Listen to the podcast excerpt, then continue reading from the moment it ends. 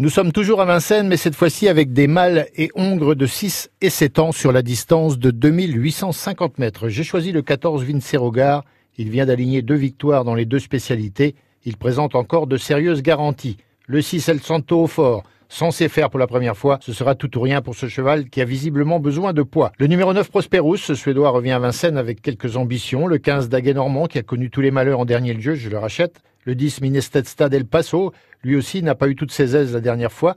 Le 8 Equinox, au mieux actuellement, le cheval de Jacques Bruno devrait poursuivre ses bonnes performances malgré la présence de bons étrangers. Le 16 Domino Dream, pas revu depuis sa victoire du 12 janvier sur ce même parcours, il faudra tout de même compter avec lui pour les places. Ma sélection le 14 Vincerogar, 6 El Santo au fort, 9 Prosperous, 15 Daguet Normand, 10 Minestesta del Paso, 8 Equinox et le 16 Domino Dream.